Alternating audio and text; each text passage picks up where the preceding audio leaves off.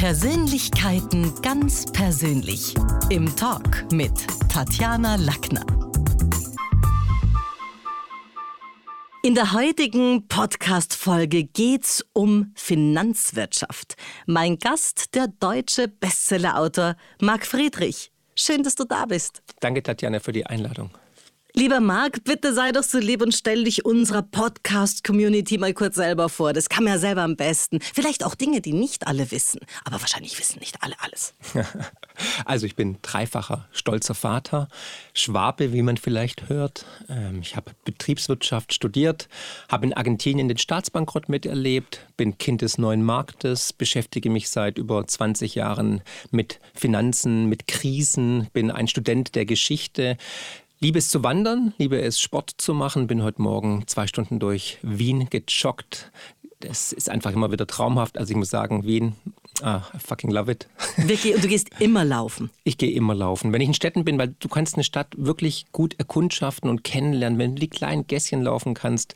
Und das kannst du ja momentan leider nicht. Also gute Besserung erstmal. genau, also ich würde es auch sonst nicht, ich gebe es zu. Aber momentan Schade. geht nicht mal gehen. Ja, ja stimmt. Und ähm, ich ähm, habe insgesamt sieben Bücher geschrieben. Mein neuestes erscheint jetzt am 23. Januar. Du führst mit einem, haben ja, wir gerade festgestellt. Ja, verdammt. Genau. Also sechs waren Bestseller davon. Das siebte könnte vielleicht auch eins werden, so Gott will.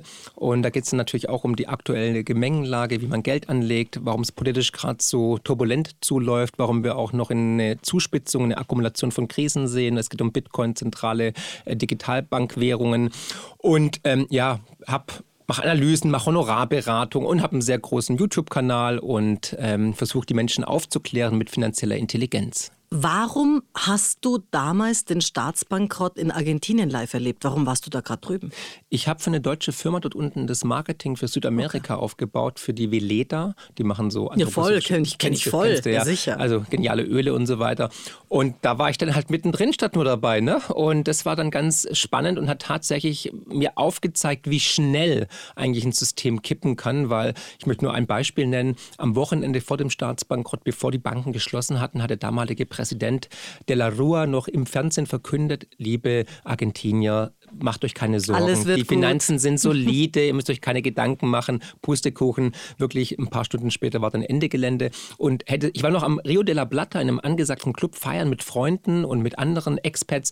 Und hättest du mir da gesagt, dass in vier Stunden die Banken Wahnsinn. zu haben und Anarchie auf den Straßen ist, ich hätte all mein Geld dagegen verwettet. Mhm. 100 Prozent. Ich hätte es nicht für möglich gehalten. Aber es zeigt einfach, dass solche Sachen plötzlich passieren und dass man es nicht planen kann und man nicht vorbereitet ist. Und Argentinien ist aber so ein tolles Land. Also ich habe es gelebt mhm. und ich finde gerade Buenos Aires ist eine der europäischen Städte, muss man sagen, ja. mit sehr viel Art Deco. Also es ist schon cool. Da warst du schon auch in einem schönen Eck, absolut. aber auch zu einer wilden Zeit. Ja, ja, absolut. Und ja, Buenos Aires ist fast so schön wie Wien, ne? Das muss man echt sagen. Man nennt sie auch das Paris des das Südens. Paris des Südens. Es ist genau. traumhaft. Ich kann nur jedem empfehlen, dorthin zu gehen. Argentinien war vor 100 Jahren eines der reichsten Länder der Welt. Die Sozialisten und die korrupten Eliten haben es da heruntergewirtschaftet, aber es ist immer noch in der Architektur traumhaft. Die Menschen sind super nett und es ist immer eine Reise wert. Und der Name Argentinien kommt ja von Argentum, Silber, also auch reich an Rohstoffen. Ich hoffe jetzt mal mit dem neuen Präsidenten, dass sie jetzt wieder auf den richtigen Pfad kommen. Aber da gehen wir gleich rein. Welches Wirtschaftssystem findest du denn optimal? Also wir haben da auf der einen Seite Kommunismus, dann haben wir die Gemeinwohlökonomie, soziale Marktwirtschaft, freie Marktwirtschaft.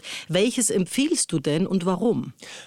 Also was ich auf gar keinen Fall empfehle, ist natürlich Sozialismus und Kommunismus, weil das ist immer so der, der Trieb Richtung Gleichmacherei und es endet immer im absoluten Chaos. Alles Extreme finde ich nicht äh, unterstützenswert. Also sobald es irgendwie mit äh, Muss endet, muss man vorsichtig sein. Außer natürlich beim Kapitalismus, ja tatsächlich, weil ähm, der Kapitalismus hat einfach gezeigt, dass er den Wettbewerb voranbringt, die Produktivität voranbringt und dass die Gesellschaften, die Menschen sich frei entfalten können.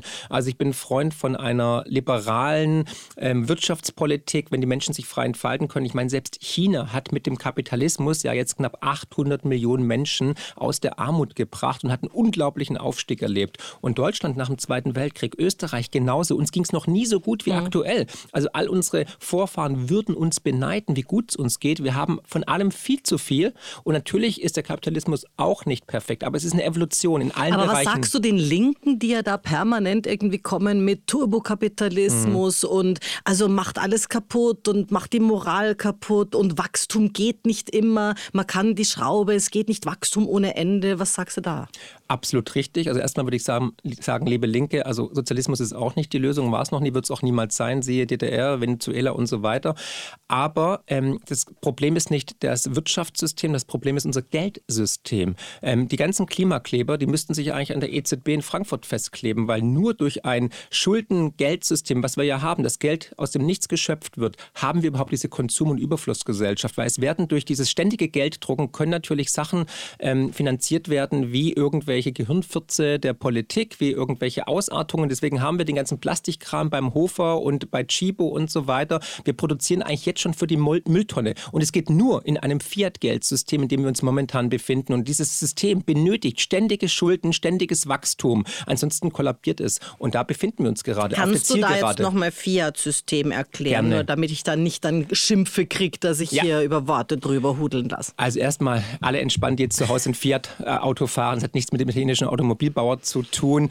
Ähm, Fiat kommt aus dem Lateinischen und es gibt Fiat Lux, es werde Licht aus der Bibel und Fiat Geld bedeutet, dass die Notenbanken, aber auch die Geschäftsbanken, egal ob die Oberbank oder die Raiffeisenbank, können aus dem Nichts Geld erschaffen. Das bedeutet, jedes Mal, wenn ein Kredit vergeben wird, wird neues Geld im System erschaffen, generiert durch die Hausbank oder durch die Notenbank.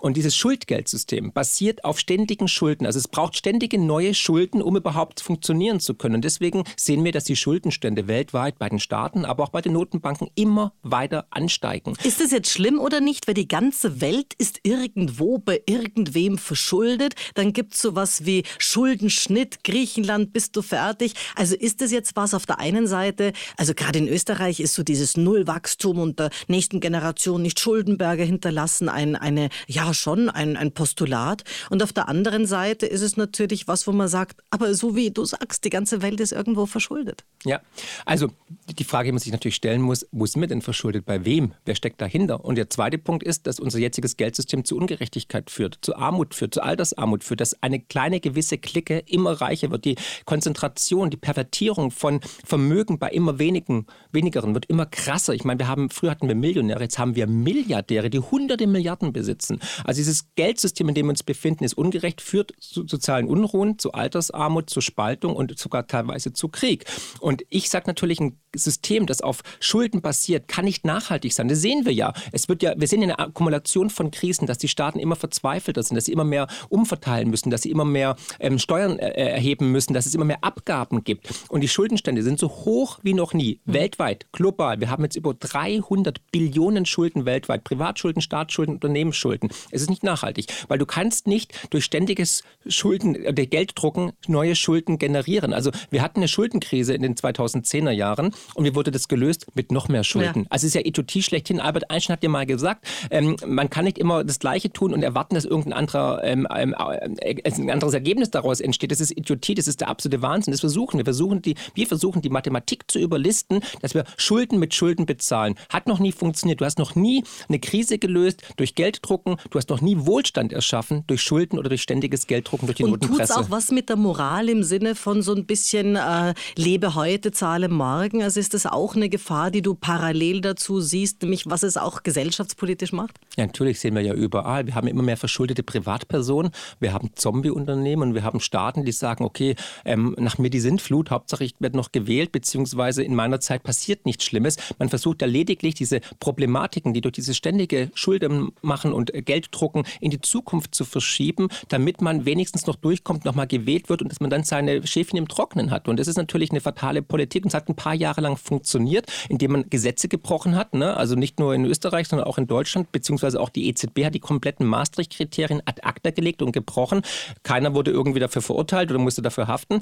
Und wer denkt, dass man durch ständiges Gelddrucken, MMT wird es ja so gern genannt, also Modern Monetary Theory, ähm, Probleme lösen kann, Produktivität erschaffen kann, der hat einfach das Geldsystem nicht mhm. verstanden. Weil irgendwann muss ja mal gezahlt werden. Also man kann nicht ständig Party machen und denken, ja, ich lasse anschreiben, das anschreiben, das anschreiben. Es geht eine Zeit lang gut. Aber wenn du dann irgendwann die Schuld nicht zurückbezahlst, ist entweder der Kneipier pleite oder du bist pleite. Mhm. Also einer von beiden, müssen wir uns entscheiden. Du Marc, du wirst in deinem Wikipedia-Profil via Süddeutsche Zeitung als Crash-Prophet bezeichnet. Ist das jetzt ein Adelsprädikat? Was meint man denn damit? Ja. Also erstens, Wikipedia darf man doch nicht mehr lesen, Tatjana. Ja. Also, also doch, ich sagte ja, das ist eine Mafia, ist die eine da Mafia. auch ganz genau mhm. schaut, was wer irgendwie rein mhm. und mittlerweile sehr politisch agiert. Absolut. Oh, ja. Also da geht es nur um Stigmatisierung und Diffamierung. Fakt ist, ich durfte für mein neues Buch vom Verlag aus keine einzige Wikipedia-Quelle verwenden. Das möchten die einfach nicht, weil die sagen, die sind komplett unseriös. Und ich glaube, das erkennt langsam auch die Allgemeinheit. Also dieser, dieser ähm, ja, diskreditierende Artikel von der SZ, der im Subtext mich auch in, in irgendeine rechte Ecke stellt, weil klar, wer gegen das Narrativ ist, ist ja heutzutage immer rechts. Ne? Ähm, der versucht mich dann auch wieder zu brandmarken und zu stigmatisieren. Und ich glaube, es war der Spiegel, der mich damals so genannt hat. Nach einem Interview mit dem Wirtschaftsweisen Peter Bofinger gab es zwei große Streitgespräche. Ich war ein Crash-Prophet. Fakt ist, jetzt im Rückspiegel der Geschichte sind leider diese ganzen Crashs eingetroffen. Ne? Also wir haben den Energiecrash in Deutschland, wir haben Inflation gehabt, wir sehen, dass die ganze Republik in Deutschland bröckelt, wir haben die schlechteste Regierung aller Zeiten, Europa ist auf dem absteigenden Ast, wir sind in einer Rezession in Deutschland und ich glaube, die westlichen Werte, die westliche Welt ist nicht mehr das, was sie vor zehn Jahren war. Also wir haben seit Corona, seit der Finanzkrise sehen wir ein ständiges eigentlich Absteigen bei der Produktivität, aber auch bei der Wettbewerbsfähigkeit und wie ich auch finde, äh, die politische Qualität unserer Eliten wird immer schlechter. Und und dahingehend muss ich einfach sagen, ähm, ich sehe mich eher als Navigationssystem und ich kann mit Gegenwind gut umgehen, weil ich versuche immer mit Daten und Fakten zu argumentieren und man kann mich auch gerne an meinen Worten und Aussagen natürlich messen und ich habe nicht immer recht. Es ist immer ein Spiel der Wahrscheinlichkeiten, ne? aber ich versuche immer in die Tiefe zu gehen und den Leuten Mehrwert zu liefern. Das ist mir auch gelungen. Gibt es Politiker, die du auch berätst? Gibt es Regierungen, die du auch berätst? Also ich meine, es wäre doch dann naheliegend zu sagen, den holen wir uns jetzt einmal. Also ich habe vier Jahre lang tatsächlich ähm, Politiker beraten, also so eine Art Spin Doktor. Ich habe auch ähm, zwei in den Bundestag gebracht von der CDU und von der FDP und habe da auch die Reden geschrieben, habe die beraten, habe aber dann irgendwie gemerkt, dass die vor der Wahl was anderes gesagt haben wie nach der Wahl. Und da war ich sehr menschlich enttäuscht, weil der eine ist wirklich ein sehr guter Freund von mir, bis heute immer noch, aber man wird von dem System inhaliert. Und ich glaube einfach, dass im bestehenden System keine Lösung mehr besteht. Es ist zu verkrustet. Es, Parteien auch in Österreich, du kennst es, es ist eine Vetternwirtschaft, es ist Filz, es, es geht nur um Macht und Karriere. Deswegen bin ich für ein Ende der Berufspolitiker, ich bin für eine Amtszeitbeschränkung und ich finde auch Politiker müssten persönlich haften für irgendwelchen Dummbatz, den sie anstellen. Und ähm, dahingehend sehen wir jetzt aber auch den großen Wandel. Wir sind auf einmal, dass solche Paradiesvögel wie Javier Millet zum Beispiel gewählt wird oder Donald Trump kommt wahrscheinlich zurück und so weiter. Wir brauchen eine neue Art der Parteien vielleicht, sogar des, des demokratischen Systems, denke ich mal. Und es wird sich in den nächsten Jahren ausspielen, weil das sind Zyklen, Tatjana, und die zeige ich ja auch im Buch auf, dass wir jetzt in einem ganz großen Umbruch uns befinden. Ich glaube mal, der Zuhörer als auch du, wir spüren ja intuitiv, dass irgendwas aus den Fugen geraten ist in den letzten Jahren. Wenn jetzt jemand das Gefühl hat, ich mag das Buch lesen. Und ich habe es ja schon durchgeblättert. Sag doch mal, wie heißt's? Für wen ist es? Und muss man da jetzt BWL studiert haben dafür? Nein, Quatsch. Also ich habe jetzt sechs Bestseller in Folge geschrieben und ähm, das letzte Buch war sogar das erfolgreichste Wirtschaftsbuch im deutschsprachigen Raum. Ich versuche immer als Übersetzer tätig zu werden. Das heißt, ich versuche die Komplexität des Finanzwesens, des Geldsystems, des Anlegens, der Politik herunterzubrechen in verständliche Worte. Die Benchmark ist meine Mutter, die ist 82, Floristin, ne? und die muss es verstehen. Wenn die sagt, Marc, jetzt habe ich es verstanden, jetzt weiß ich, was Bitcoin ist, wie das Geldsystem funktioniert, wie ich anlegen soll, dann ist dann gut. Dann war es richtig. Genau, okay. das neueste Buch heißt Die größte Revolution aller Zeiten, warum unser Geld stirbt und wie Sie davon profitieren können, weil wir sind gerade in einem Zykluswechsel und unser Geld, das merken wir ja auch, es reicht nicht mehr vorne und hinten, alles wird teurer und es kann man erwerben ab dem 23. Januar und ist jetzt schon in Nachdruck, muss man sich mal überlegen, das hatte ich auch noch nie. Wirklich? Es wird jetzt schon nachgedruckt, weil wir schon die erste Congrats. Auflage komplett verkauft haben. Ja, vielen Dank, das ehrt mich sehr und mich würde natürlich freuen, wenn ich Feedback höre von den Zuhörern, wie sie es denn gefunden haben und es positiv rezensieren bei Amazon, Apple und Co. Yes, das, das ist gut.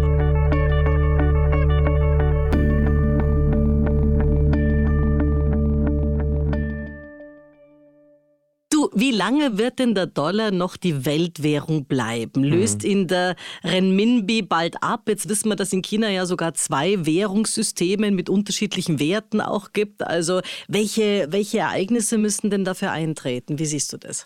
Wir sehen gerade das Ende von Pax Americana. Das heißt, der Hegemon USA ist auch auf dem absteigenden Ast. Ich denke mal, Spiegelbild dafür ist natürlich der Präsident Joe Biden, der entweder dementkrank ist oder Alzheimer hat. Das ist eine Katastrophe. Aber ja gut, Geld trägt die Welt, deswegen wurde er auch eingesetzt. Und noch ein Hinweis, da gibt es ein schönes Zitat vom deutschen Politiker Horst Seehofer, der mal gesagt hat, diejenigen, die entscheiden, werden nicht gewählt und diejenigen, die gewählt werden, haben nichts zu entscheiden. Das ist das Paradebeispiel dafür eigentlich. Ähm, und der Hegemon USA ist ist auf dem absteigenden Ast. Und deswegen sehen wir auch diesen, diesen Paradigmenwechsel. Wir äh, kommen aus 70 Jahren einer unipolaren Welt jetzt raus in eine multipolare Welt. Und wenn du in den Rückspiegel der Geschichte schaust, und ich gucke mir gerne die Geschichte an, ich habe ja im Buch 2000 Jahre Geldgeschichte mhm. unter die Lupe genommen und aufgezeigt, dass sich eigentlich alles wieder, immer wieder wiederholt. Und diese Zyklen muss man erkennen. Wenn man diese Zyklen erkennt, dann kann man sich auch perfekt darauf vorbereiten, mental, aber auch monetär, was jetzt in den nächsten Jahren auf uns zukommt. Es wird ein, es wird ein, wird ein heißer Macht dir Trump auch Angst oder gar Nö, nicht? Gar nicht, Quatsch. Weil? Macht kein Politiker Angst. Ähm, ich glaube, Trump, es ist ein Paradiesvogel genauso wie viele andere, aber er steht für das Neue da. Ne? Und er ist jemand, der. Der aber auch schon 77 ist, Ja, natürlich, aber er ist noch fit und so und er ist halt unabhängig. Ne? Also er kann sich, er wird sich nicht kaufen lassen von keinem. Er versucht wirklich America First zu machen. Ich habe ihn einmal erlebt in New Hampshire, das war vor seiner Wahl, es war 2010, da hat er einen Vortrag gehalten. Und ich war, damals dachte ich immer, das ist ein Dumbo. Also der hatte sich wirklich viel in, in der Birne. Pustekuchen, der hatte zwei Stunden Stunden lang an einer Elite-Universität einen Vortrag gehalten, ohne Teleprompter, ohne ähm, irgendwie Skript und es war wirklich leider gut. Ich war beeindruckt. Ich war wirklich beeindruckt. Also du würdest jetzt auch nicht Nikki Haley wählen, wärst Nein, du dort, sondern du würdest und, und, und auch nicht, äh, auch nicht, auch nicht äh, irgendwie den anderen Republikaner Santis, sondern du würdest nee. schon Trump wählen. Nee, ich würde Trump, äh, jetzt, ob ich jetzt Trump wählen würde, weiß ich nicht, aber ich fand Vivek ganz cool, der jetzt vielleicht hoffentlich äh, Vizepräsident wird. Und ich fand, ähm, ich finde ähm, Kennedy ganz, ganz interessant, aber das ist ein anderes Thema. Ähm, aber genau, ich wollte zurückkommen zu, zu Pax Americana, dass es momentan sich ändert. Das sehen wir ja auch, dass die USA nicht mehr die Weltpolizei ist, dass sie in Frage gestellt wird und dass auch die Weltreservewährung, der Dollar, in Frage gestellt wird, vor allem von den BRIC-Staaten, weil die BRIC-Staaten, die emanzipieren sich, weil sie erkennen, dass sie mit dem Petrodollar eben niemals wirklich sich unabhängig machen können und immer, dass sie die Amerikaner immer unterstützen. Deswegen können die Amerikaner ja auch aus der Notenpresse Geld drucken, um Kriege zu finanzieren, die dann den Menschen eigentlich schaden. Und wir sehen, dass die ersten BRIC-Staaten auch Rohstoffdeals in anderen anderen Währungen abhalten, also in, in Rubel, in Renminbi mhm. oder halt natürlich auch in Gold oder vielleicht sogar in Bitcoin. Und das ist natürlich jetzt ein, ein, ein Game Changer, eine Zeitenwende, in der wir uns befinden, weil eine multipolare Welt heißt auch die Globalisierung, heißt Protektionismus, heißt Wirtschaftskrieg, heißt aber auch, dass wir ein turbulentes Fahrgewasser kommen. Das heißt, äh, weniger Wirtschaftswachstum generell. Das sieht man auch Pax Britannica zum Beispiel äh, im vorletzten Jahrhundert. Ähm, das, als es zu Ende ging, hatten wir auch weniger Wirtschaftswachstum. Also in dieser Friedenszeit hast du so eine Friedensdividende und hast halt starkes Wirtschaftswachstum. Aber in einer multipolaren Welt, da flacht es ab. Und wir sind eigentlich weltweit schon in einer Rezession, weil das Wirtschaftswachstum weltweit ist gerade 1,5 Prozent. Und es heißt eigentlich Rezession. Wir müssten viel stärker wachsen. Warum? Weil die Schulden stärker wachsen. Also lass mich da nochmal rein. Unipolare Macht versus Bündniswelt, also wie zum Beispiel BRIC-Staaten und Co. Wie sieht unsere wirtschaftliche, politische, militärische Zukunft aus? Also was ist das, wo du sagst, das Bild schmeiße ich jetzt mal an die Wand? Mhm. Mehr Kriege, mehr Auseinandersetzungen, mehr Handels Weil Kriege Geldmaschine sind. Weil wir in einer multipolaren Welt sind und es gibt, ich habe es im Buch beschrieben, die Thukydides-Falle. Das bedeutet, ähm, wenn ein Geldsystem oder wenn eine, sag sag's mal so, wenn ein Hegemon wie die USA von einer aufstrebenden Macht herausgefordert wird, war es in den letzten 16 Mal so, dass es 13 Mal Krieg gab und nur dreimal ging es einigermaßen gut über die Bühne. Gilt das auch für uns in Österreich und Deutschland? Also müssen wir uns auf Kriegs- und Krisenzustände vorbereiten, wo natürlich, jetzt gab es zuletzt eine Schweizer Politikerin, die gesagt hat, sie versteht nicht, warum westliche Politiker, gerade europäische Politiker, das ihren Menschen nicht sagen. Warum wir in der Zwischenzeit über, ja, zum Teil Themen, Themen diskutieren, um die es möglicherweise in den nächsten Jahren nicht geht, wenn das stimmt. Pronomen, Gendern und so weiter. Wokeness, was auch Wokeness, immer. Ja. Also ist das was, wo du sagst, das siehst du schon auch oder betrifft es uns, dich und mich jetzt wahrscheinlich in Deutschland und Österreich in der Form nicht mehr? Werden wir noch, wirst du noch Krieg erleben? Ich befürchte ja. Und das macht mich traurig, aber das sind halt die Zyklen, die das aufzeigen, weil es halt. Heißt für dich was? Heißt Urban Preppertum? Heißt also, du gehst dann nicht nur laufen, weil du gesund bleiben willst, sondern weil es dann wirklich auch langsam wieder Survival of the Fittest ist? Was, was ist der Punkt? Also, ich habe ja gesehen in Argentinien, wie schnell das Ganze eigentlich umkippen kann, so ein System. Und darauf sind wir nicht vorbereitet. Wir sind ja wie in Watte gepackt und denken, alles ist gut, es wird immer besser. Weil wir hatten 70 Jahre Friedensdividende, es ging immer nur aufwärts, wir sind immer reicher geworden. Wir haben, wenn du in den Supermarkt gehst, da gibt es so viele Joghurtsorten, da weiß ich nicht, kann ich die essen oder muss ich mich damit eincremen? Ja? Also dahingehend, es sind Kriegszyklen, die kommen und wir sehen auch schon die Rhetorik, finde ich, in der westlichen Welt, ist schon krass. Also wir wissen ja, dass uns die Politiker immer wieder mal angelogen haben und bei uns in Deutschland ist es momentan wirklich so, wir müssen kriegstüchtig werden. In acht Jahren steht Putin an der Grenze, der will alle überfallen und so weiter. Und da gehen bei mir alle Alarmglocken an. Mein Großvater war im Krieg, der hat immer gesagt, Marc, mach alles, aber kein Krieg. Weil er hat auch gesagt, diejenigen, die für die, die Krieg entscheiden, wenn die selber an der Front stehen würden, wäre der Krieg morgen Würden vorbei. Nicht, ja. Wäre morgen vorbei. Das heißt, wenn was ist, mach's auf gar keinen Fall, dann geh. Also für mich wäre das die rote Linie, tatsächlich Deutschland, Österreich oder Europa zu verlassen, weil weder für die äh, Hampelregierung noch für irgendwie jemand anderen hier in Österreich würde ich zur Waffe greifen. Na gut, und wohin jetzt? Also wenn ich davon ausgehe, mein Vater sitzt in Südamerika, Bolivien ist ganz bestimmt für manche ganz fein, aber bin ich mir jetzt auch nicht sicher. Meine Tochter war lange in Westaustralien, das geht schon eher, aber die lassen niemanden rein. Also da hat ja dann niemand auf irgendwie europäische Wirtschaftsflüchtlinge oder Kriegsflüchtlinge gewartet. Also was ist dann dein Plan B? Also ich tendiere dazu ähm, auf Inseln. Also ich Jeffrey Epsteins Inseln, die ist gerade zum, zum, Verkauf frei. nee, lieber nicht, also nichts mit. mit also Malta, so nein, die also, Geschichte. Äh, ich sag zum Beispiel, Irland ist ganz interessant, weil Irland hat, äh, ist nicht in der NATO, ist neutral, ähm, ist äh, im Atlantik völlig uninteressant, hat keine Rohstoffe, keine US-Basis etc., ist relativ unabhängig. Äh, Färöinseln finde ich spannend, Großbritannien generell, die sind sogar noch aus der EU ausgestiegen. Muss jeder für sich selber wissen. Manche gehen nach Spanien, andere gehen nach Südamerika. Argentinien haben wir schon erwähnt. Ähm, Australien wäre ich vorsichtig. Australien war während der Corona-Zeit eigentlich ein goldenes Gefängnis, muss man tatsächlich sagen. Da hat man gesehen, wie schnell Demokraten Ich war dort im ersten Lockdown, voll. Ja, genau, wie die dann Faschisten werden können. Ähm, also wir sehen, wir stehen halt vor einer Zeit von Umbrüchen. Darauf müssen wir uns vorbereiten und darauf muss man sich mental oder monetär vorbereiten. Und es wird zu mehr kriegerischen Auseinandersetzungen kommen und wir sehen die Kriegsrhetorik der westlichen Politiker, der NATO, weil Krieg löst natürlich auch oder lenkt auch ab, weil Krieg löst auch die Probleme im Geldsystem. Und die wissen einfach, dass das Geldsystem am Ende ist. Deswegen versuchen sie also auch das digitale Geldsystem zu implementieren, um die Menschen noch mehr zu überwachen, um sie noch mehr gleich zu machen. Und dahingehend muss man sich halt darauf vorbereiten. Ich hoffe, ich habe Unrecht, Tatjana, aber die Züge Zyklen weisen darauf hin und die Zyklen, die kommen immer wieder in der gleichen Reihenfolge. Wir alle werden ja durch Zyklen beeinflusst, ne? also Leben und Tod, äh, jung ganz und klar. alt. Ähm, Alle sieben Jahre und Flut. Zellenwechsel, ganz ja, klar. Also da, Hast du privat NFTs oder Bitcoins? Um Gottes Willen, also, also NFTs nein, äh, Bitcoin, damit beschäftige ich mich schon, schon lange. Ja, Bitcoin besitze ich tatsächlich und ähm, finde es auch eine sehr spannende Alternative zum jetzigen Geldsystem. Ich habe irgendwo 100 Euro in einem Wallet, in das ich nicht mehr, mehr reinkomme. So geht's Das mir. ist doof, das ist doof. ja, genau, aber das ist das Problem. Du musst halt Eigenverantwortung äh, zeigen, genau. weil du bist deine eigene Bank. Da gibt es halt keine Hotline bei der, bei der Sparkasse, wo du so anrufen kannst und sagen kannst, hier, machen Sie mal die Wallet wieder frei. Du, Du machst viele Forecasts. Jetzt hoffen wir, dass diese ganz argen nicht eintreffen. Das hoffst du auch selber. In, bei manchen Faktenchecks hat es nicht gehalten, sagst du selber auch. Ist es dann das Schicksal der Prognostik oder ist man dann später immer schlauer? Wie ist denn das?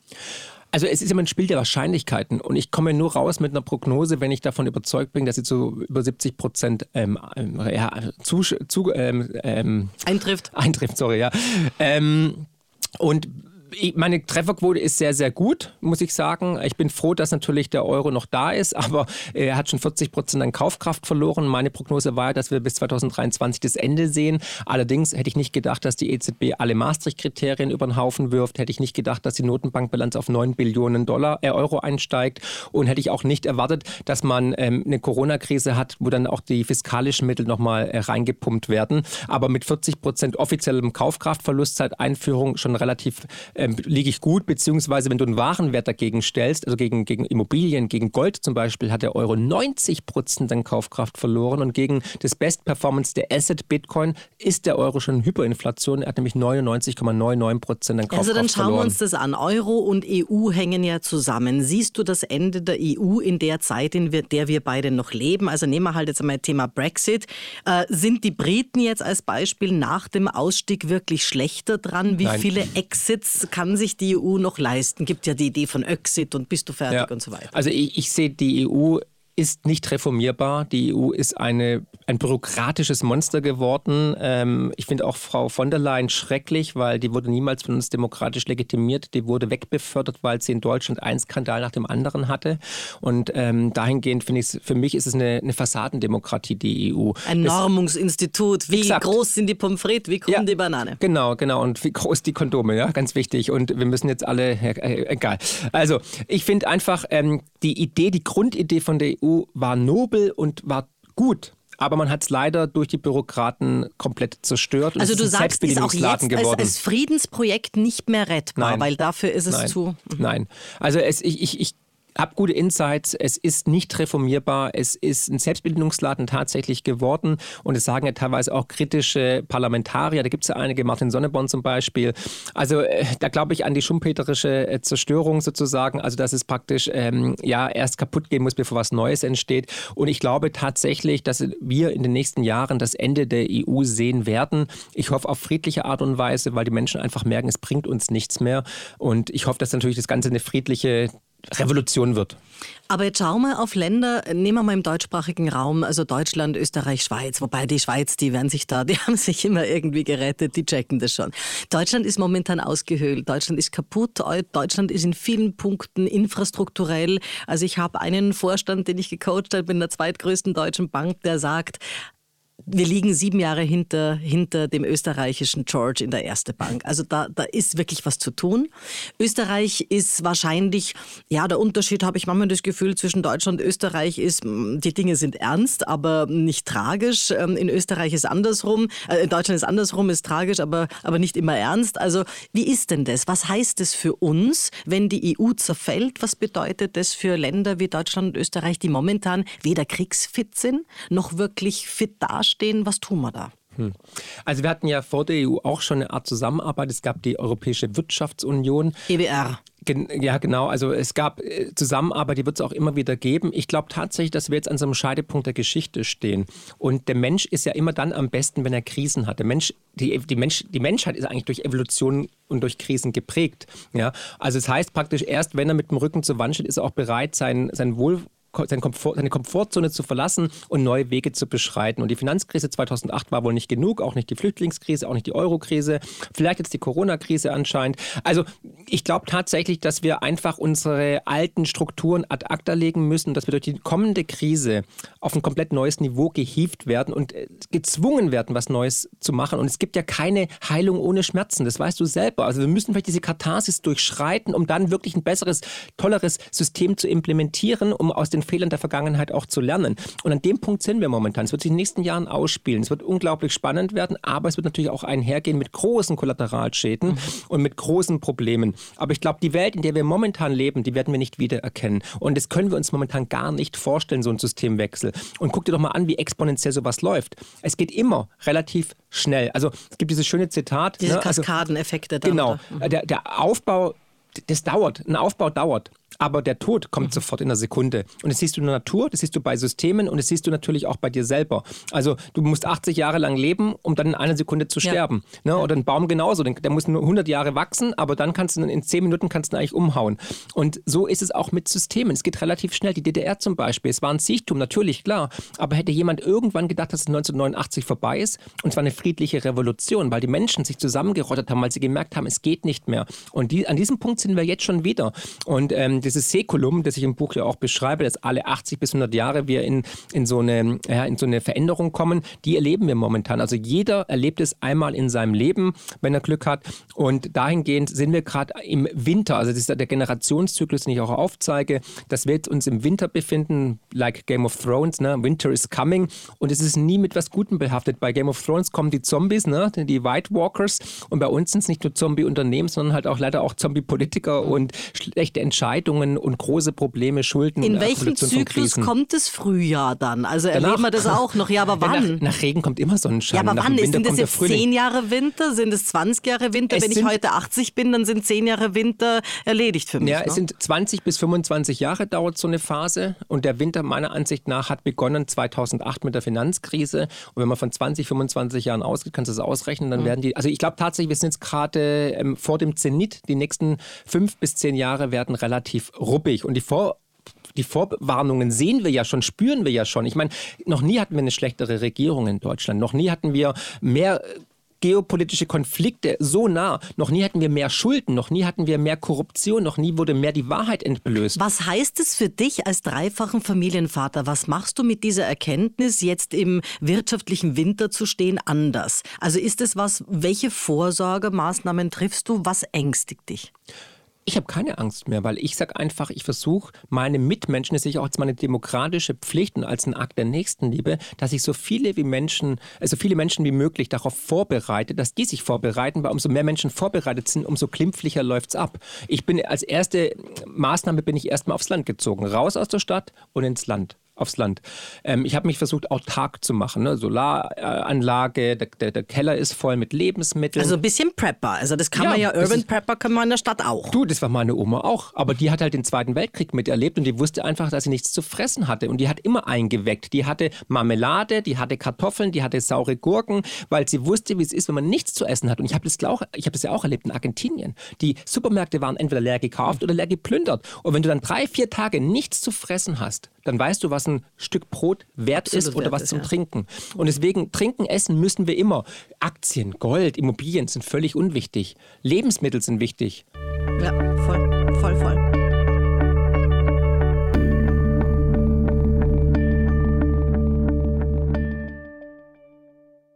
Jetzt schauen wir mal noch mal in diese ganze Ecke hier von wegen Russland. Das hat uns ja beschäftigt uns noch und hat uns beschäftigt. Also Stichwort Nord Stream. Die Gasversorgung Europas liegt im Argen und am alten Kontinent wird selbst nach der Sprengung recht wenig unternommen. Wie siehst du das? Können wir da auch wieder die Zeichen der Zeit nicht, also nicht umsetzen? Was, was läuft denn da schief? Alles, alles. Also dass die Bundesregierung nicht dem nachgeht und guckt, wer hat eigentlich deutsche Infrastruktur zerstört und uns vom billigen Gas abgeschnitten, das ist ein Unding, ist ein Skandal sondergleichen, aber es liegt ja auch auf der Hand, weil Olaf Scholz, der entweder vergessliche oder dementkranke oder Lügner als Bundeskanzler, was denn alles beides disqualifiziert natürlich, stand ja bei Joe Biden nebendran, als er als Joe Biden zur Kamera, zu den Presseorganen gesagt hat, wir werden einen Weg finden, Nord Stream zu stoppen. Mhm. Und er saß da wie ein kleiner Schuljunge, weil er ist halt der große Bruder, ne? die USA, da ist mal eine Abhängigkeit. Und alle Indizien sprechen dafür, dass es nicht Putin war, sondern dass es entweder ein westlicher Geheimdienst war. Ich meine, ich hatte mit Seymour Hirsch hatte ich ja ein Interview auf meinem YouTube-Kanal oder es, also es waren die Amerikaner auf jeden Fall. Weil natürlich seit jeher ist der, den Amerikanern ein Don im Auge, dass die, dass das äh, diese Heartland-Theorie, McKinder, ja, habe ich auch beschrieben, dass praktisch der rohstoffreiche Osten Asiens und Europas, also Russland, mit dem, mit dem, mit dem intelligenten Teil Europas zusammenarbeitet und zusammenkommt, was aber nahe liegt. Und deswegen hat man immer versucht, da einen Keil dazwischen zu schieben. Und das haben sie sehr erfolgreich gemacht. Und deswegen haben wir jetzt diesen Krieg in der Ukraine. Das ist nämlich ein Stellvertreterkrieg. Wir wissen ja auch, dass die USA 5 Milliarden in den Umsturz 2014, das Maidan-Massaker, investiert haben. Und es gibt die Aussagen von Victoria Newland, es gibt die Aussagen von, von Obama, es gibt die Aussagen von Joe Biden. Deckst du dich da nicht auch ein bisschen mit Verschwörungstheoretiker Daniele Ganser, den man jetzt mittlerweile ins Eck der Verschwörungstheoretiker tut? Also inwieweit, weil der sieht das ähnlich. Das ist eine Das sind ja Fakten. Das sind ja Fakten, okay. Tatjana. Okay. Das sind ja Videos, das sind ja Beweise, das sind Aussagen, die aufgenommen werden. Es gibt Filmmaterial, also nicht, was ich mir aus den Händen sauge. Und ich, ich argumentiere ja immer nur mit Daten und Fakten. Und ich mache mir halt mein eigenes Bild. Ich sage halt einfach, das Narrativ, das uns gegeben wird durch die Medien, ist halt nicht mehr die Wahrheit. Ich meine, selbst Klaus Kleber, also der hat es heute schon mal im ZDF in Deutschland moderiert, hat gesagt, dass man während der Corona-Krise viel zu unkritisch war. Man hat nicht mehr reflektiert, man hat eins zu eins die Nachrichten aus dem Bundeskanzleramt weitergegeben und es bereut er in der Zwischenzeit, weil normalerweise müssten die Medien ja die vierte Gewalt im Staat ja, sein und, und objektiv prüfen. sein und prüfen. Ja. Das haben sie nicht mehr gemacht. Und klar, wenn man staatsfinanziert ist, ist es auch ein kleines Problem. Aber jetzt bezüglich Nord Stream muss man ganz klar sagen, es liegt alles auf der Hand. Es sind Fakten auch mit den 5 Milliarden Dollar, die in den Umsturz im Maidan für einen westlich freundlichen Präsidenten äh, geflossen sind, sind gegeben. Es ist nicht irgendwie da gibt es schon Indizien auch. Dafür. Es, es sind keine Indizien, es sind Beweise sogar. Und. Nord Stream wurde de facto gesprengt, um halt Russland und Deutschland zu schädigen. Und Deutschland ist der größte Verlierer dieser Katastrophe. Was ich als Österreicherin immer so arg finde, also ich bin in München geboren, aber trotzdem Österreicherin, ist, dass also viele Deutsche Scholzomat schlimmer finden als Außenministerin Annalena Baerbock. Also da mhm. ist irgendwie bei mir Ende Gelände. Das ist irgendwie, die scheint in Deutschland gar nicht so schlecht wegzukommen. Außer, glaube ich, bei Richard David Brecht, der also schon begründet auch sagt, warum das völlig daneben ist. Wie siehst du das? Weil ich meine, die, die hätte jetzt auch bei Nord Stream als Außenministerin schon die ein, den einen oder anderen Auftritt gehabt. Ja, also ich denke mal, das liegt daran, dass sie erstens eine Frau ist und auch jetzt nicht vielleicht unattraktiv ist und ähm, wahrscheinlich auch lustige Sachen sagt oder so, ne, dass ein bisschen so Welpenschutz bei ihr hat. Fakt ist, ich meine, ein Land, welches einen Märchenbuchautor als Wirtschaftsminister implementiert, der von, einer, von einem Lobbyverein Agora gelenkt wird, dann eine Trampolinspringerin, die jetzt Außenministerin ist und dann, wie ich schon erwähnt habe, ein Bundeskanzler, der entweder lügt oder demenzkrank ist, ja, ähm, das spricht, es, es, zeigt einfach alles. Es, da braucht man nicht mehr drüber reden. Es ist die schlechteste Regierung aller Zeiten. Da hatten all diese Kritiker auch recht, die zu Unrecht diffamiert worden sind, egal ob Sarah Wagenknecht oder mhm. wen es da alles gibt. Und ähm, ich kann nur mit dem Kopf schütteln. Diese Negativauslesung der Politik wurde ja in den letzten Jahren immer weiter herangezüchtet. Merkel war ja genauso schlimm. Die hat ja jeden, der kompetent war, durchs Peter-Prinzip eigentlich weggebissen. Und wenn du halt jeden, der fähig ist, einfach Irgendwann sogar einen eigenen dann, Mann. Dann, genau, dann hast du halt einfach diese Negativauslese, dann kommen die schlechten schlechtesten nach oben. Ich meine, wer würde denn freiwillig in die Politik gehen? Ja. Würdest du dich hier, äh, Politik ist ja, ist ja Selbstmord. Also ist ja, da bist du nur mit Dummbatzen zusammen, musst irgendwie dich verbiegen und musst wahrscheinlich über tausend Leichen gehen. In Österreich hatten wir es nicht äh, viel einfacher in den letzten Jahren, wie du weißt. Findest du, ist dein Befund, dass wir in Österreich ein bisschen besser dastehen? Wie ist denn das? Ja, bei weitem nicht. Es ist halt nur ein paar Jahre verzögert. Mhm. Also ich, ich liebe Österreich, ich liebe die Österreicher, ich liebe Wien. Und, ähm, aber die Politik ist genauso katastrophal wie in Deutschland. Ich meine, wir wissen doch, was mit Kurz und Co. war. Nochmal, wer gewählt wird, hat nichts zu entscheiden und wer entscheidet, wird nicht gewählt. Und dann machen sie irgendwie halt die goldene Tür, indem sie dann zur Wirtschaft gehen, da die Hand aufhalten etc. Wir brauchen einen kompletten Wechsel. Das siehst du auch bei den Umfragen, dass ja natürlich extreme Parteien immer stärker werden. Also in Deutschland ist jetzt die AfD bei 23 Prozent, Trump kommt wieder, wir haben Javier in Argentinien mit der Motorsäge. Leute, das ist ein Paradigmenwechsel, den erleben wir gerade live und in Farbe und der ist auch nicht zu stoppen. Da kann man noch so viel diskreditieren und diffamieren und sagen, oh, böse Nazis und so weiter. Die Leute haben auf gut Deutsch die Schnauze voll. Also jetzt, wenn wir es hernehmen, ist Trump die logische Antwort auf die PC-Keule, Political Correctness? Ist das die Antwort auf einen Barack Obama und damit, oder natürlich auch in, in, in Frankreich, also die Antwort auf Lionel Jospin und Co., denn wir sind damit natürlich nicht alleine. Der Rechtsruck tendenziell europaweit, also also da liegen wir im Trend, äh, wie du sagst, also das, das, das wird schon mehr. Ist das so gerade der Paradigmenwechsel, der dann bedeutet, in sieben Jahren haben wir es wieder andersrum? Nee, glaube ich nicht. Also Punkt ist, die Leute merken einfach, dass uns diese Politiker auch, ich meine, Obama hat, bevor er überhaupt ins Amt kam, den Friedensnobelpreis bekommen, hat mehr Bomben abgeschmissen als jeder andere US-Präsident. Die Leute die, sie realisieren einfach, dass uns die Politiker anlügen während der Corona-Krise. Nur eine Impfung, ähm, nur, nur ein Lockdown, bla bla bla. Alles war eine Lüge und es kommt halt jetzt raus. Die Geheimverträge zwischen Pfizer und der EU, ich meine, mehr Korruption, mehr Vetternwirtschaft geht nicht. Es geht einfach nicht. In Deutschland wurden jetzt 63,5 Milliarden für irgendwelche Klimaziele in, in, ins Ausland verpulvert, aber für die Menschen vor Ort ist kein Geld da. Deswegen haben sie zu Recht natürlich auch jetzt die Faxen dicke und gehen auf die Barrikaden. Völlig zu Recht. Und man kann ja froh sein, dass sie jetzt erstmal nur an der Wahlurne auf die Barrikaden gehen und nicht irgendwie. Ähm, in, in, Deutschland fahren sie ja schon mit dem Traktor rein. Also genau, genau. Ja, es, und, es, und, diese Unruhe wird weiter kommen. Und wir werden auch sehen, dass die Menschen einfach nach anderen Politikern Ausschau halten. Deswegen ist es die logische Schlussfolgerung, dass dann halt Leute gewählt werden, die den Leuten natürlich nach dem Maul reden. Ob die die Lösung sind, bezweifle ich natürlich. Aber wir stehen hier in einer Umbruchphase. Mhm. Die Welt ist nicht mehr die gleiche. Die Leute lassen sich nicht mehr anlügen. Und diese Lügen kommen ja immer mehr heraus. Und das ist ja das Wichtige, dass die Wahrheit irgendwann immer herauskommt. Die erste Bank in Österreich beispielsweise spricht äh, mit ihren Kunden von finanzieller Gesundheit. Ab wann ist man denn gerade in so Umbruchszeiten deiner Ansicht nach finanziell krank? Kannst du da mal so ein bisschen Insight geben? Wenn man Schulden hat, ist mhm. es sehr gefährlich. Also das heißt, wenn ich einen Kredit habe, wo jetzt gerade die Zinsen gestiegen sind, der mich möglicherweise, ja. das ist gefährlich. Was noch? Genau. Wenn man nicht breit gestreut investiert ist. Man braucht verschiedene Vermögensstandbeine, weil jeder weiß, auf einem Bein steht sich schlecht. also Hüftgold, wenn ich mein Geld aufgegessen habe und lieber in Hüftgold als in Betongold investiert habe, geht schon. Das ist auf jeden Fall eine Alternative, ne? da hat man auch ein bisschen Spaß dabei. Nein, also man muss wirklich versuchen, mehrere Vermögensstandbeine zu implementieren. Also Immobilien, Bares, Gold. Na, Immobilien momentan nicht, das sind ja auch immer Zyklen. Also Immobilien habe ich vor zwei Jahren ein Video gemacht und auch in meinem letzten Buch gewarnt und es war eigentlich das Top, ähm, weil seitdem ist der Preis nach unten gegangen durch die steigenden Zinsen. Ähm, Immobilien, wenn man eine hat, die abbezahlt, ist alles schön und gut, aber denkt immer daran, der Staat ist strukturell gierig und die Sozialisten gleich zweimal, die greifen gerne auf die Immobilien aber zu. Aber wenn man sie um schon hat, ist es okay, weil wir leben ja nicht hat, mehr in der Terra okay. Incognita, sondern es ist ja jeder Inch auf dem Planeten wird ja mit den Jahren und den Menschen mehr wert. Also wenn sie abbezahlt, ist gut. Außer ein Krieg kommt, ja. dann ist es nichts mehr wert. Stimmt. Genau.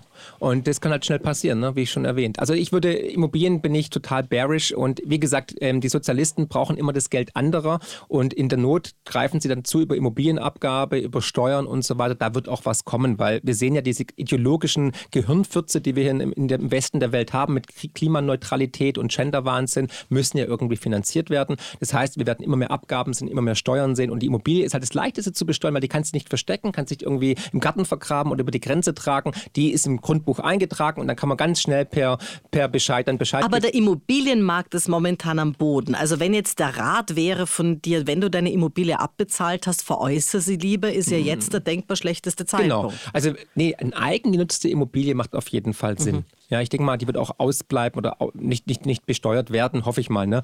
Weil sonst gehen die Leute auch wirklich auf die Barrikade. Aber wenn man halt jetzt sagt, okay, jetzt kaufe ich mir eine zweite Immobilie, weil die Preise in Wien sind 20 Prozent gefallen, sehe ich als schlechte Idee. Es gibt viel bessere Investments in den nächsten Jahren und vor allem, man darf auch nicht vergessen, die, die Immobilienpreise in den letzten 10, 15 Jahren haben sich in Wien verdoppelt und verdreifacht. Ja. Aber was bedeutet das denn? Hat, ist, ist der Garten größer geworden? Hast du zwei Stockwerke drauf bekommen? Alleine Nein. die Schule des Sprechens hat letztes Jahr die Miete viermal erhöht genau. bekommen. Genau. Genau. Aber Fakt ist tatsächlich, nicht die Immobilie ist im Preis gestiegen, sondern unser Geld hat an Kaufkraft verloren. Du musst einfach doppelt oder dreifach so viel Papierscheinchen der EZB auf den Tisch legen für die gleiche Immobilie, obwohl du vielleicht gar nichts daran gemacht hast. Und es zeigt einfach, dass uns die Kaufkraft gestohlen wird. Und nochmal, wenn die Menschen das Geldsystem verstehen würden, hätten wir morgen tatsächlich eine Revolution. Ist ein schönes Zitat von Henry Ford. Und es sagt eigentlich nur eins, nämlich, dass wir das Wertvollste, was wir besitzen, das Raste, was wir besitzen, unsere Lebenszeit hergeben, um Geld zu verdienen. Und dieses Geld wird dann durch die Politik entweder besteuert oder entwertet durch Inflation. Aber hättest du nicht Angst, und das hat ja uns Corona schon ein bisschen gezeigt, die Menschen sind heute nicht mehr bereit, 40 Stunden zu arbeiten, sondern reichen dann 30 und weniger. Kommen nicht manche dann daheim auf schlechte Ideen? Ist es nicht manchmal auch gut, wenn Menschen beschäftigt sind, um nicht auf blöde Ideen zu kommen? Weil nicht jeder beginnt, eine Oper zu schreiben, ein Buch zu schreiben, Brot zu backen oder irgendwie was in der Agape, in der Mitmenschlichkeit zu tun. Naja gut, die meisten hocken ja dann zu Hause, äh, machen Binge-Watching mit Netflix, datteln am Handy rum oder vergeuden sonst ihre wertvolle Lebenszeit. Muss jeder selbst entscheiden. Sie sollten Bücher lesen, sollten Sport machen, sollten rausgehen, sollten sich informieren, sollten deinen Podcast anhören oder mein Buch lesen. Ja? Mhm. Also äh, es ist halt so, unsere Gesellschaft ist halt einfach ähm, auf, einem, auf einem falschen Weg und erst eine Krise, nochmal die schumpeterische ähm, Theorie der, der kompletten Zerstörung, dass man erst praktisch was zerstören muss, der kreativen Zerstörung, um was Neues entstehen zu lassen, auf der befinden wir uns momentan. Vielleicht vielleicht müssen wir erstmal wachgerüttelt werden, damit wir merken, wie gut wir es eigentlich hatten. Weil wir haben diese Hybris momentan, diese Arroganz zu sagen, ach komm, wird schon irgendwie klappen, der Staat wird bezahlen, es gibt Bürgergeld, es gibt Sozialhilfe, es gibt immer wieder für jemanden, der mich auffängt, Suppenküche etc. Wir brauchen Krisen. Wir brauchen Krisen, um uns Aber es heißt nicht, erden. dass es dann besser wird, weil natürlich Nö, muss ich zuerst einmal mich scheiden lassen, damit ich irgendwie äh, die, das neue Schatzi irgendwie an mich ranlasse. Aber dass man dann im zweiten Aufguss der zweiten Ehe möglicherweise vor den gleichen Themen steht, wenn man nichts dazugelernt hat. Das haben wir ja auch in der Geschichte immer wieder gelernt. Ja, aber guck mal, die größte Krise des letzten Jahrhunderts war der Zweite Weltkrieg. Deutschland lag in Schutt und Asche, hatte den Krieg verloren und es war Stunde Null. Was haben die Menschen gemacht? Haben sie sich irgendwie hingelegt, um zu sterben, weil sie gesagt haben, es wird nie wieder besser, es ist die Hölle auf Erden? Nein, der Mensch ist so lebensbejahend und so positiv. Die Leute, also vor allem die Frauen, die Trümmerfrauen, Eben. haben die Ärmel hochgekrempelt und haben dieses Land aufgebaut. Und wir hatten, und es klingt jetzt vielleicht pervers, aber das Fundament für den größten Aufstieg in der Geschichte der Menschheit und den größten Wohlstandseffekt war tatsächlich dieses Desaster des Zweiten Weltkrieges. Und uns ging es 70, 80 Jahre so gut wie noch nie mhm. zuvor. Und deswegen, es braucht leider erst eine Krise. Mhm. Überleg mal, wir hätten diese Krise nicht gehabt oder Deutschland hätte den Krieg nicht gewonnen, was dann los wäre. Ja, also deswegen, wir brauchen immer immer in der, in, wenn du 2000 Jahre zurückschaust in den Rückspiegel der Geschichte, sind es immer diese Krisenpunkte, das Ende also du eines meinst, Imperiums. Deutschland den Krieg nicht verloren hätte, was dann gewesen Genau, wäre. das Ende eines Imperiums, das Ende des Römischen Reichs, das Ende des Byzantinischen Reichs. Es sind immer diese Knackpunkte, die dann die Menschheit weiterbringen. Sonst würden wir immer noch irgendwie mit. mit Aber skizzier es uns. Immer wieder sprichst du davon, es wird knallen. Was meinst du mit knallen konkret? Also wir haben schon gesagt, also gut, Hüftgold ist nicht die Idee, so mach dich lieber, lieber fit aufs Land, Urban Prepper, schauen, dass man irgendwie seine Immobilien hat, vielleicht auch Gold, vielleicht auch Kunst, was auch immer. Aber was ist deine Prognose? Wann wird's knallen und wie schaut es aus? Woran erkennen wir's? wir sind schon mittendrin. Guck Okay. mal raus. Wir spüren es doch, wir sehen es doch. Dass die Politik unfähig ist, dass wir eine Akkumulation von Krisen sehen, dass die Schuldenstände explodieren, dass wir geopolitische Anspannungen haben, dass der Suezkanal zu ist, dass die Iraner jetzt auf einmal bombardieren, dass die USA nicht mehr die Macht haben, dass der Außenminister Blinken in Istanbul nicht von Erdogan begrüßt wird, nicht vom Außenminister begrüßt wird, sondern von einem irgend zweitrangigen Bürgermeister.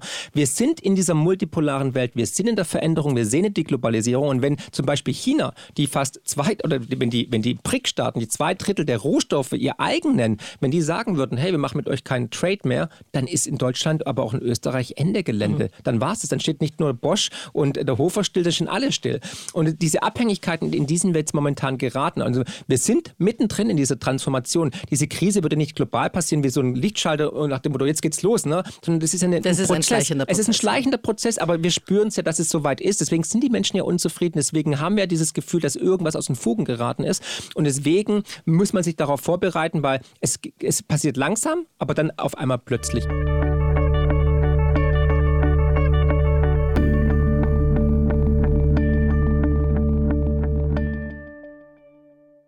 Wie sehr hast du selber auch Angst? Also äh, gerade in Österreich weiß ich es immer wieder, werden auch in unserem Land Prominente zu Opfern in den sozialen Medien. Mit ihrem Gesicht wird dann für windige Finanzprodukte irgendwo auf der Welt geworben. Hast du da auch Sorge, dass du als Finanzberater, ja, dass dir derlei passiert? Also wie, wie, wie, wie beugst du davor, damit nicht irgendwann auch mit deinem Gesicht das passiert? Passiert schon. Passiert Wirklich? schon. Ja, natürlich, klar, ganz krass. Also die ähm, deutsche Finanzaufsicht, die BaFin, hat jetzt sogar eine Warnung rausgegeben, weil die sind an mich herangetreten. Es gab Betrugsversuche, die werden immer perverser und ich kann nur warnen. Es gibt nur ein Twitter-Account, es gibt nur ein Telegram. Account von mir und ich habe noch nie was auf Facebook gemacht. Es gibt mich nicht auf Facebook.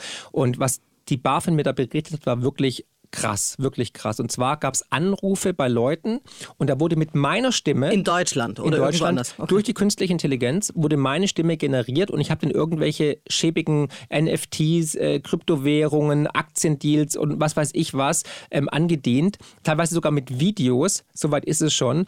Und Leute haben dann wirklich teilweise Geld überwiesen an irgendwelche Konten in der Türkei oder ähm, sonst wo. Es ist absurd, wirklich, Tatjana, es ist absurd. Ich habe es nicht glauben können, aber du kannst halt heutzutage jede Stimme, jedes Gesicht komplett manipulieren. Deswegen eigentlich darf man nichts mehr glauben, was man sieht oder hört. Vielleicht bin ich gar nicht hier. Doch, ich Nein. kann dich kneifen. Nein, ich sag's nein. dir. Du Thema Geld, Papiergeld, Bitcoins, Gold, NFTs, Kunst. Ich finde es auch spannend, dass da Kunst ja auch mittlerweile auch eine Währung ist und oder manchmal auch zu wenig. Alles setzt aber Vertrauen voraus. Und genau das ist das, das momentan ja gerade die Banken massiv verspielt haben. Wie kommen wir denn wieder dazu? Weil auf der einen Seite brauchen wir Tauschmittel, wenn aber gerade das Vertrauen so flöten geht, ja, wo kommt's denn her? Deswegen ist Bitcoin eigentlich die Vertrauensmaschine, weil bei Bitcoin musst du eigentlich nicht vertrauen, weil Bitcoin ist die Blockchain und die Blockchain läuft einfach ohne menschliches Zutun, weil Bitcoin zum allerersten Mal Staat, Mensch und Politik von Geld trennt. Und Gib uns noch eine zweite Alternative, weil ich glaube an Bitcoin nicht, weil es nicht mag. Ja, ist auch okay. Ähm, dann wirst du halt leider. Ähm, ich bin draußen. bist du draußen. Nee. Also ähm, zum Beispiel, wir hatten. Also man muss erstmal unterscheiden zwischen Geld und Währungen. Mhm. Also der Euro, Dollar, Yen, das sind Währungen. Und die haben alle so verschiedene Parameter in sich. Also Fungibilität, also jeder Euro ist überall gleich viel wert, in Portugal als auch in Österreich. Dann ähm, transportabel, dann ähm, Tauschmittel, Recheneinheit etc. Was aber Geld nicht hat als, als, als Parameter ist die Wertspeicherfunktion. Wie schon erwähnt, 40 Prozent offiziell schon verloren, inoffiziell wahrscheinlich sogar 99 Prozent. Und Papierwährungen kehren immer zu ihrem inneren Wert zurück, nämlich null. Also alle Währungen scheitern. So 80 bis 100 Jahre scheitern dann die Währungen immer und immer wieder. Vor allem kleiner Hinweis, Währungsunionen zwischen unterschiedlich starken Volkswirtschaften haben noch nie funktioniert langfristig. Sehen wir ja, dass der Euro seit eigentlich 2011 auf der Intensivstation liegt und immer wieder reanimiert werden muss und dass die EZB alle Gesetze brechen musste, Milliarden, Billionen ins System pumpen musste, um den Euro, überhaupt noch am Leben zu erhalten. Aber der Euro liegt eigentlich präfinal auf der Intensivstation. Es ist nur eine Frage der Zeit, es ist die Frage, ob, sondern lediglich wann er ad acta gelegt wird. Und jetzt versuchen sie ja noch mal ein bisschen Leben einzuhauchen, indem sie äh, den digitalen Euro implementieren. Aber es ist ein anderes Thema. Gut, also und dann hast du aber Geld, wahres Geld, hartes Geld. Und es ist seit 5000 Jahren zum Beispiel Gold. Weil wir haben eigentlich seit 1971 kein Goldstandard mehr. Also wir hatten immer einen goldgedeckten Dollar seit Bretton Woods. Und dann hat man das 1971 ad acta gelegt. Also Richard Nixon hat gesagt, nö, machen wir jetzt nicht mehr, das Goldfenster ist zu. Und seitdem haben wir ein ungedecktes Papiergeldsystem. Also Aber bei Gold haben wir doch auch Gold als Barren und Gold als Schmuckwert. Ja, ja. Oder Golduhr oder was auch immer. Aber Gold ist durch die Natur limitiert. Ja. Und alle Notenbanken haben trotzdem, dass wir keinen Goldstandard mehr haben, seit 1971 haben sie alle alle Gold im Tresor. Die Österreichische Nationalbank, die EZB, die Bundesbank, alle. Und zuletzt haben die Notenbanken weltweit sogar so viel Gold gekauft wie seit 60 Jahren nicht mehr. Also entweder sie vertrauen ihrem eigenen Produkt nicht, dem ungedeckten Papiergeld. Oder, oder sie sorgen vor. Oder sie wissen, da kommt was auf uns zu, nämlich eine Inflationswelle 2, 3 und 4 und das Ende des Geldsystems. Und da sollte sich auch jeder Zuschauer, jeder Zuhörer daran orientieren, was die Notenbanken machen. Und noch eins, bitte. Und das digitale Gold, Bitcoin, ist ebenfalls limitiert. Also das Gold ist durch die Natur limitiert, Bitcoin ist durch den mathematischen Code äh, ja, limitiert, der nicht veränderbar ist. Bei Gold wissen wir nicht, wie viel noch in der Erdkruste schlummert. Mhm. Aber bei Bitcoin können wir es tatsächlich sagen, im Jahr 2140 wird der letzte Bitcoin geschürft. Dann sind es knapp 21 Millionen Einheiten. Und es ist ein dezentrales System, wo keine Notenbank dahinter steht, keine Bank wo dahinter steht. Wo du aber auch verstehen kannst, warum da jetzt nicht jeder total Hurra schreit, weil das setzt wirklich eine Auseinandersetzung mit dem Thema voraus. Aber das, was du jetzt sehr schön skizziert hast, nämlich diese Währung versus Wert, das haben doch die Chinesen auch in Wahrheit mit ihrem Yuan versus Renminbi. Warum glaubst du oder was davon wird sich durchsetzen? Ist der nicht auch genauso gefährdet wie ein Euro, irgendwie runterzukrachen? Natürlich. Glaubst du, wird es die neue Weltwährung? Nein, nein. Die letzte, also die, die, der, Dollar, der Dollar wird die letzte Fiat-Währung sein, die am längsten halten wird, ne? weil die haben einfach ja, die, die, die Militärapparate, die Atomwaffen und die Flugzeugträger. Also deswegen der Dollar wird als letztes umkippen. Aber die Chinesen haben ein demografisches Problem, haben hausgemachte Probleme und sind Kommunisten. Punkt aus. Also die Kommunisten müssen einfach nächsten Jahren sich darauf vorbereiten, dass das Volk irgendwann auf die Barrikaden geht, weil die Ein-Kind-Politik war ziemlich dämlich. Ja. Das Wirtschaftswachstum ist schwach. Es stehen 100 Millionen Immobilien einfach leer rum, weil man einfach, um die Wirtschaft am Laufen zu halten, die produziert hat auf Halte. Da haben auch viele Menschen ihr Geld verloren. Also habe ich jetzt gerade übrigens auch in Vietnam gesehen. Unglaublich, genau wie du sagst, unglaublich viele Immobilien, die gebaut wurden, um da in der Halongbucht, wo auch immer zu sein, leer. Leer. Tausende Wohnungen, ja. weil man gedacht hat, da kommen dann die Chinesen als Touristen leer. Genau, und das ist das Problem unseres Fiat-Geldsystems. Das kannst du nur machen, wenn du Geld aus dem Nichts schöpfen kannst. Das führt zu Fehlallokation von Geld, von Produktivität. Und es wird uns einfach den Wohlstand kosten. Aber wenn du sagst, und das hast du in einem YouTube-Video gesagt, wer die Weltwährung Währung besitzt, der besitzt die Macht über die Welt, ja. dann müsste doch das eigentlich für Xi Jinping und die Chinesen gelten. Ja, aber sie also du hast ja natürlich auch Verantwortung, wenn du die Weltreservewährung stellst. Sie, siehe USA, man war die Weltpolizei, man musste überall Militärbasen unterhalten, man war in Kriege verwickelt. Ich meine, ich bin heute Morgen vorbeigejoggt an der US-Botschaft in Wien. Also sorry, äh, beliebt scheinen die nicht zu sein. So viel Kameras, so viel Überwachung, so viel Zäune und Polter und was weiß ich alles. Und dann laufe ich an der ungarischen äh, Botschaft vorbei, an der deutschen, an der kroatischen, nichts. Kein, kein, ich hätte reinlaufen können, ja, da war niemand. Und da muss man doch sagen, also so richtig beliebt macht man sich nicht. Wer will denn wirklich die Weltreservewährung? Verantwortung stellen. Ich glaube, China, erstens können sie es nicht und zweitens wollen sie es auch gar nicht. Weil dann hast du auch dieses, dieses es gibt dieses, ich habe es im Buch beschrieben, das Triffin-Dilemma, ja, dass du halt dann einfach verantwortlich bist, dass das Geld auch überall ist. Ja, jeder muss ja sich einen Dollar verschulden. Jeder muss genug Dollar haben. Und dementsprechend bist du eigentlich wirklich immer der Buhmann. Für die dritte Pensionssäule muss heute jeder selber sorgen, also neben der betrieblichen und der staatlichen Rente.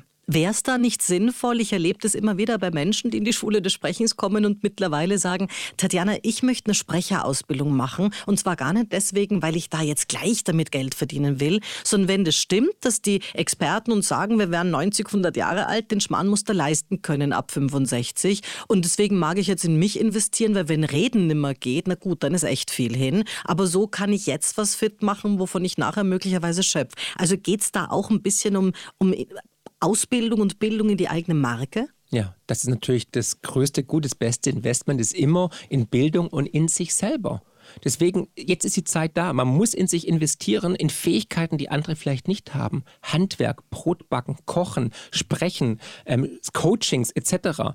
Und die, das kann auch keiner euch so richtig besteuern oder wegnehmen. Deswegen würde ich immer an mir selber arbeiten. Das ist ein kontinuierlicher Verbesserungsprozess. Ich versuche immer zu lernen. Und auch ich habe die Weisheit nicht mit Löffeln gefressen. Ich mache auch Fehler, aber ich werde hoffentlich jeden Tag besser. Und ich bin kein Dogmatiker. Ich möchte mich weiterentwickeln. Wenn mir jemand was sagt, der ein Experte auf seinem Gebiet ist, dann höre ich dahin. Ich sage immer, ähm, if you're the smartest guy in the room, you're in the wrong room. Dann musst du gehen. Ja? Also ich will mich nicht selber dann die ganze Zeit reden hören und mir irgendwelche Geschichten erzählen aus dem Wienerwald, sondern ich will dann lieber wohin gehen, wo mir jemand was erzählt, Bild, wo ich, wovon ich lernen kann. Und deswegen lesen, bildet. Und Bildung ist das Allerwichtigste. Und es gibt das schöne Zitat von Epictet, der gesagt hat, nur die Gebildeten sind frei. Ja, da ist es ein cooles Schlusswort. Ich freue mich so sehr und wünsche dir für deine Tournee durch Österreich, durch Deutschland, durch die Schweiz mit deinem Buch viel, viel Erfolg. Und ich meine, jetzt hast du gerade auf YouTube 388.000 und auf X sogar den Award bekommen für 100.000 Abonnenten. Das heißt, es gibt Menschen, die sich in die Richtung orientieren. Es gibt Menschen, die Dinge wissen wollen. Und du bist die nächsten Jahre da. Absolut, immer mehr. Wir holen dich wieder. Alles Liebe in der Zwischenzeit. Danke, Tatjana. Ich komme sehr gerne wieder. Hat mir großen Spaß gemacht. Ich hoffe, den Zuhörern auch. Yes! Das war's wieder mal. Besuchen Sie mich doch in der Schule des Sprechens in Wien. Auf LinkedIn, Instagram, Facebook, Xing, YouTube und auf Clubhouse. Oder auf meinem Blog. Wo? Auf sprechen.com.